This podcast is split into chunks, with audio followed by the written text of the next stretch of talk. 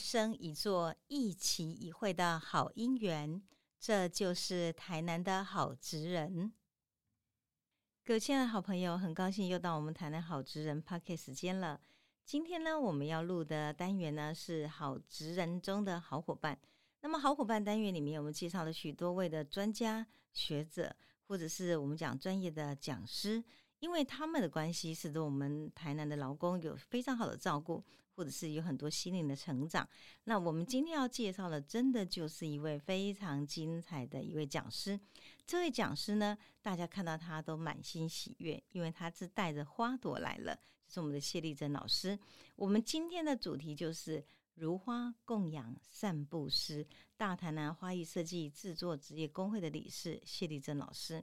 那么当时呢，这个我们在写好职人的时候，谢老师呢是我们老公局长推荐的。局长跟我讲说，谢老师呢在这老公局多年以来，哈，他一直都是一个最美善的职工。因为他的关系，开了许多的课程，不仅是教会我们老公，还有加上我们在许许多多的非常好的一个活动里头，比如说模范老公啦、老公这个模范母亲啦、那模范父亲等等的活动中。他都会负责来做规划，因为这样缘故，他的巧手使得我们在每一个空间里头留下相当美好的纪念。因为这样缘故呢，谢老师呢就被推荐到我们好职人的单元里头来了。那么谢老师呢，他因为这个对于花以及所有的花艺呢相当的喜欢，所以当时我在采访他说印象非常深刻。因为呢，我们那时候正好疫情非常紧绷，全国呢大家都没有办法出去了，所以呢。呃，我们在最后阶段，为了赶快完稿，不得已只好采取了用视讯。那么这个视讯呢是第一波，后来呢视讯完了以后呢，等到第二波的时候呢，这个整个疫情呢稍微松缓了。那我们在跟他聊天的过程里头，老师呢他就拿出了他自己非常非常漂亮的绳结，我到现在我印象记得还很深刻哦。我觉得那个视讯的画面里面，我跟老师说：“老师，你把那东西拿近一点。”他说：“为什么？”我说好漂亮啊，你做的吗？他说我做的呀。我说你怎么可以做那么美的东西？他说你为什么那么讶异？因为我有一年哈，我去这个秘鲁自助旅行。那我从阿鲁库帕进去之后呢，我走的普诺，然后完了以后呢，到那个雪川林火山，然后最后到了迪迪卡卡湖，然后呢，我后来有又到了那个当时的这个马丘比丘。我在走秘鲁的这半个多月时间里头，我发现秘鲁哈非常可爱。他们是没有最早期是没有文字记录的，他们是用那个绳索来记载他们所有的时间跟事件。那简单讲是这样，秘鲁的，他们的博物馆里面展览了好多绳索，你都看不懂。那个叫秘鲁的历史的书啊，史书哎，那他们的史书是这样记录的。比如说，你看那个大的绳结，这个绳结它可能代表一个数字，它就是五百头牛。然后呢，旁边呢拉出了三个小绳结，那可能就是个数字，可能是。各一百头牛，那如果呢，把这个五百头牛大绳结跟三个呢一百头牛的小绳结放在一起，就表示这个地主呢，他今天非常有钱哦，rich man，他可能今天呢，他就有八百头牛之类的。所以呢，这个每一个绳索都有不同的意义，非常特别。我从这个秘鲁呢阿瑞基帕去走之后呢，沿着那个这个当时这个秘鲁的山区呢，一直走，一直走，我一直走到奇瓦伊，然后最后呢，我就到了普诺留下来。我有一件事情印象非常深刻，我想在今天谈到谢老师的时候，也跟各位分享是，我在那个普诺呢停下来时候，那时候我有高原反应，因为心里不是很舒服。那我原来要到福岛去，福岛呢，它是在迪迪卡卡湖上面的。非常非常多的这些百姓，大概有八九八九百位吧。他们没有地方住，所以自己用那个芦苇吼编成一个岛，然后就把它放在那个湖上。那将近千年来，他们都在湖岛上流浪。然后呢，他们在湖岛上生活，非常非常有意思的。那当时呢，我是计划要到湖岛去，所以我就在那个普诺呢那天稍微休息一下，让身体舒服一点。我去一家咖啡店。我就在那个普罗的那个教堂旁边的咖啡店呢，然后找一家餐厅。他们因为呢，当时要供餐的时候，那个老板呢，他就会给你一一封信。我到现在还很记得那封信上面这样写：他说，你今天会到部落来，表示说您有可能会去辅导。那么辅导呢，它有一个传统的民族在那边，然后如果你今天到了辅导，我希望你，他几乎用那个 beg 的祈求的这个语气说，请你不要给辅导的孩子，当他们伸手之后给他一块钱，因为呢，弯刀了，弯刀了，会让我们辅导所有的文化不见了。他说我也是从辅导出来的孩子，我小时候我什么都不做，也不学，我只要走出去对着观光客伸出手，弯刀了，然后我就有一块钱美金。可是，一直直到我后来出来读大学的，我才知道。那个是让所有辅导的文化最快消失的最不好的方法，而那个背后呢，其实始作俑者的推手就是给他一块钱的观光客。然后他又这样讲：如果你愿意这样做，那么我咖啡可以半价给你，非常可爱哦。我那那样的一封信真的深深的感动我。后来当我到辅导去的时候呢，我就记得他这封信背后半段这样写：他说，那你如果到辅导，你不给他一块钱，你可以做什么呢？你可以拿出你的钱包去买辅导当地的人，他们呢编出来绳索，因为那个绳索里面呢，每一个绳式都是辅导人的历史记忆，而且是鼓励他当地的手工艺呢，可以年年代代的传下去。我非常感动，所以当我们今天我在访问谢丽珍老师的时候，他拿那个绳索给我看，我真的傻不了。我跟他说：“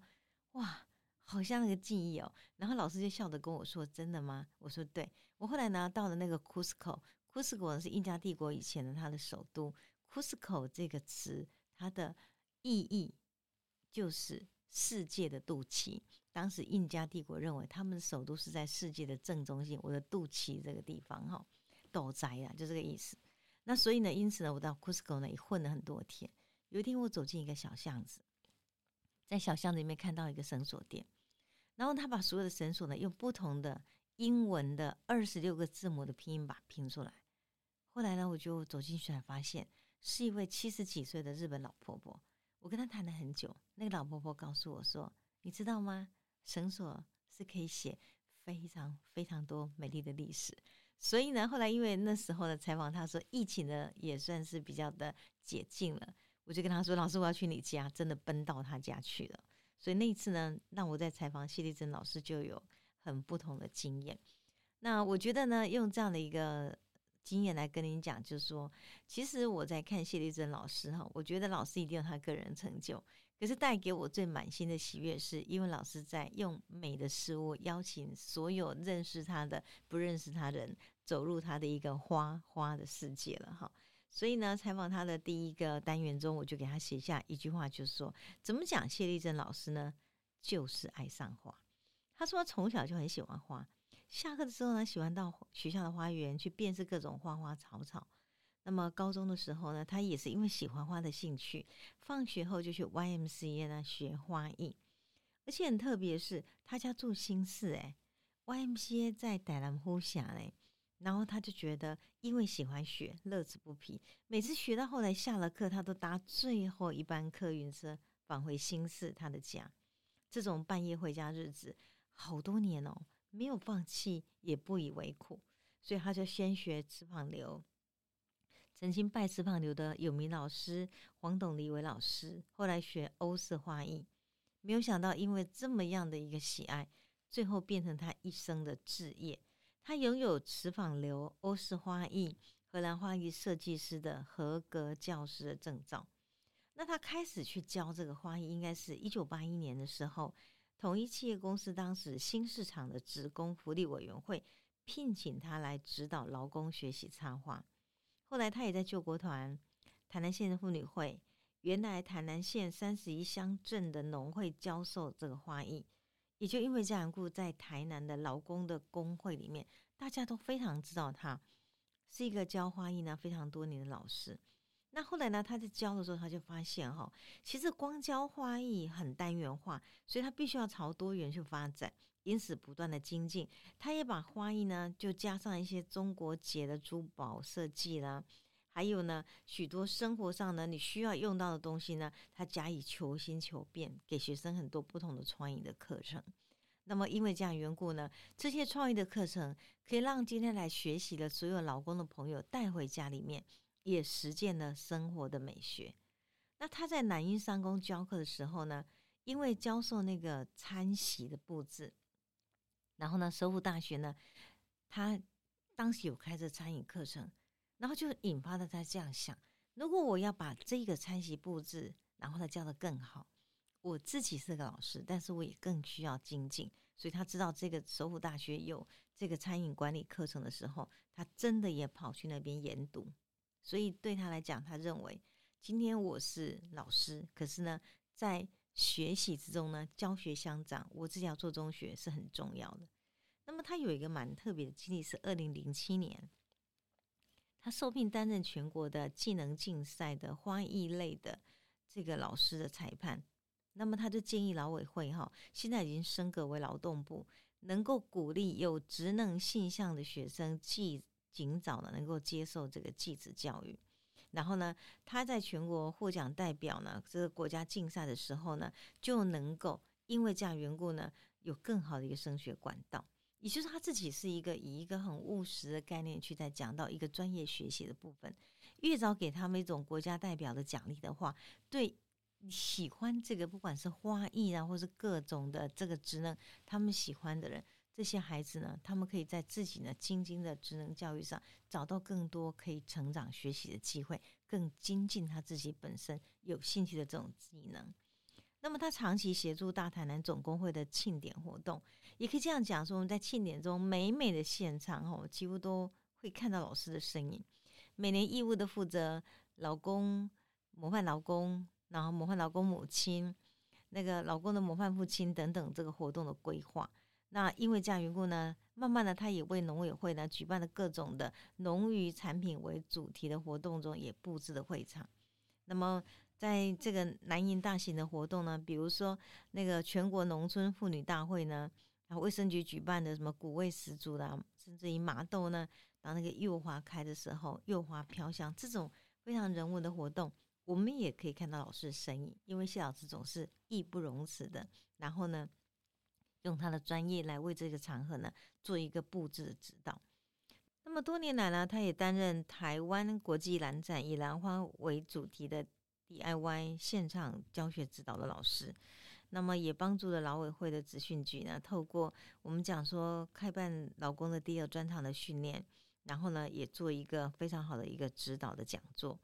那么因此呢，他也自己呢常常找时间哈到社团法人台南市劳工志愿服务协会呢担任志工。我想对老师来讲，他就一个心意。如果花是一种很美善的东西的话，那他也希望能够借这样的画艺，指导许多的这个劳工们，他们可以借着学习找到自己的第二的专长，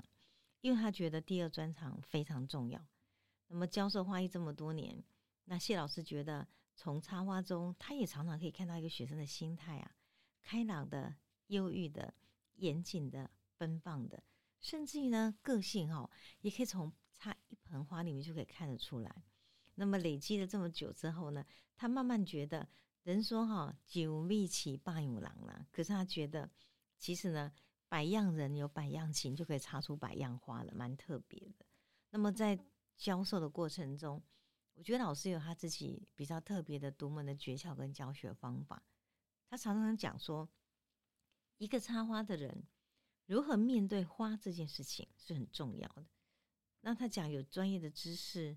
有耐心，有爱心，还有最最重要是要对花有执着的心，你才能够从初学的鉴赏力，慢慢的挑选花材，创造花材的美妙。而这个就是所谓的花的章法。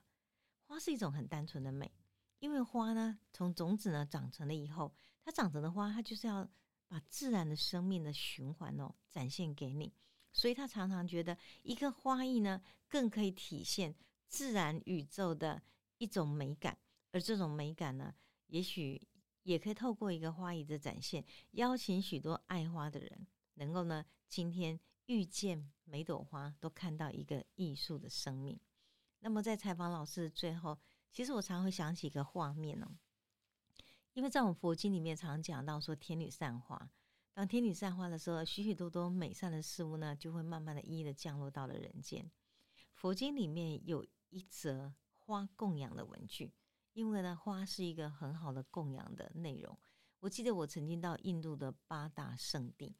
走过每个圣地，不不管是菩提伽亚啦，或者是我们讲说释迦牟尼的当时的这个缘起的极灭之地，每个地方呢都会有个庆典，在庆典里头那个石阶台上呢，他们都会摆了许许多多的花，花供养是一个菩萨心，一个菩萨的信仰中很美的一段。